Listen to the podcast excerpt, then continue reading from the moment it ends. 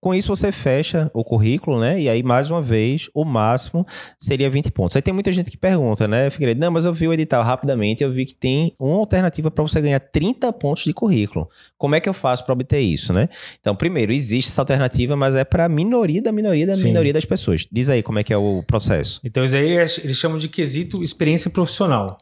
Ele tem que ter comprovado pelo menos 4 anos de atuação em clínica médica, pelo menos 15 anos de atuação em cardiologia e além disso, tem que ter um doutorado estrito senso ou é uma livre docência em cardiologia. E daí, com todos esses quesitos preenchidos, você poderia ter aí os 30 pontos. E daí não contou mais nada do resto. Porque é senão 30, o cara quer ganhar 30 pontos daqui, é, mais 20 é, pontos dali, tá, não vai nem fazer a prova. Vai nem a prova, né? Então não dá. E você vê que é difícil, né? Porque assim, eu mesmo, né? Se eu for pensar, eu tenho doutorado, eu terminei a residência de cardio, acho que vai completar 12 anos agora, mas pronto, já não tem 15.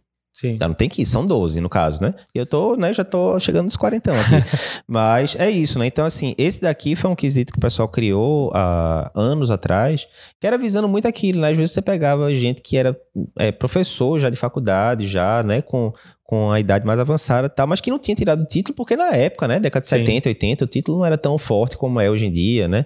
Então é mais nesse sentido. Então, quando o pessoal fica crescendo muito o olho para os 30 pontos, eu falo, filho, doutorado livre é. docência, para começar a conversa, é. né? A maioria do então, pessoal não também, tem, né? Eu escutei várias pessoas falando, não, mas eu já tô há 20 anos, eu tô há muito tempo, eu quero esse quesito de 30 pontos. Você não tem doutorado, não tem livre docência, não dá. Pois é, Acabou. é. Pois é. Não adianta brigar. Exatamente. Então isso tem que ter claro. Né? Resumindo, Figueiredo, se a gente fosse separar, então, oito dicas práticas, bem bola na rede, para melhorar o, o currículo para o técnico? Quais seriam?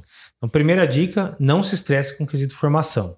Você olha lá, vê quanto você tem de pontuação e beleza, guarda de lado e foca no que você tem controle. Porque a formação já passou, acabou, né? Você não vai Sim. conseguir. Ah, é até proibido, né? Você botar, ah, eu fiz estágio de clínica, agora eu quero fazer residência de clínica depois de ter feito formação em cardio, nem vai contar Sim. essa residência de clínica depois. Então, esquece, não tem controle, bola para frente. Segundo ponto, Considere fazer os congressos. Então, uhum. olhando lá se você vai conseguir atingir os cinco pontos, considere fazer congressos, principalmente o da SBC, que vale dois pontos aí, é um congresso que, que vale a pena também participar. Perfeito. Independentemente de congresso, sempre vê se aquele congresso X que você está querendo ir, vê se ele preenche os critérios para pontuar, né? Porque Exatamente. senão não adianta de muita coisa, né? Terceiro ponto. Então, SBC você vai fazer dois pontos, daí Perfeito. esses outros congressos mais um ponto, então vê o que vai ter perto da sua cidade, o assunto que te interessa mais, para tentar atingir os cinco pontos isso, necessários. Isso. Quarto ponto agora, Figueiredo.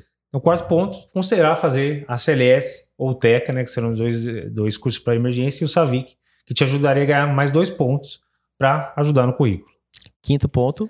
Captec. Captec é uma opção interessante que pode te fazer ganhar três pontos. Só lembrando aí que o Captec está no mesmo quesito aí do, do ACLS, do TEC, do SAVIC. Então, se for fazer os três pontos, não seria necessário para uhum. pontuar fazer é. Teca, CLS ou, ou Savic. Um ou outro, né? Para chegar no, no ponto máximo, né?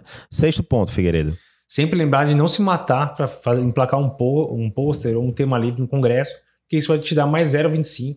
Provavelmente você vai perder muito tempo. E, na verdade, tem outras coisas que podem render mais é, ponto na prova, como, por exemplo, estudar bem e acompanhar as aulas do cardiopeitos. É, a gente não está inibindo a pessoa de fazer, certeza, né? mas ela é. tem que pesar o custo-benefício. Às vezes é aquele negócio, é um post que ela já está tudo pronto, ia mandar para outro congresso e terminou esquecendo, e agora é só reenviar, Sim. jogo rápido, beleza. Mas cuidado para não ficar gastando horas e horas e horas que você poderia estar tá estudando, né? Sétimo ponto. Então lembrar que você consegue no máximo 10 pontos nesse quesito de, de atualização. Então não adianta você ter 15 pontos, 20 pontos de atualização, vai valer 10. Então, uhum. Não precisa se matar controle o que você tem disponível e o que você precisa correr atrás para tentar atingir o máximo possível os 10 pontos. Perfeito. E último, oitavo e último ponto? Foca no que você tem controle. Isso é fundamental. Lembre sempre disso. Isso aqui tem que sair desse podcast sempre na cabeça. É, porque às vezes, né, Figueiredo, até, digamos, a pessoa fez 16 pontos de currículo, não são os 20. Mas é o máximo que ela consegue. Ela vai ficar olhando, ah, meu Deus, se eu tivesse 20 e tá. Não adianta, rapaz. É 16, é o máximo que Sim. você consegue. Tente chegar, é aquela, é desenvolvimento pessoal. Não fique se comparando com os outros, se compare com você mesmo. Tente chegar no máximo do seu potencial. Nesse daqui do currículo, você sabe qual é o máximo do seu potencial. Sim. Você sabe, ah, atingir 16, atingir 17. Não tem como, não é mais fisicamente possível de eu subir mais. Relaxa e foca agora 100% no estudo, porque é isso que vai garantir as suas Perfeito. questões e para você passar.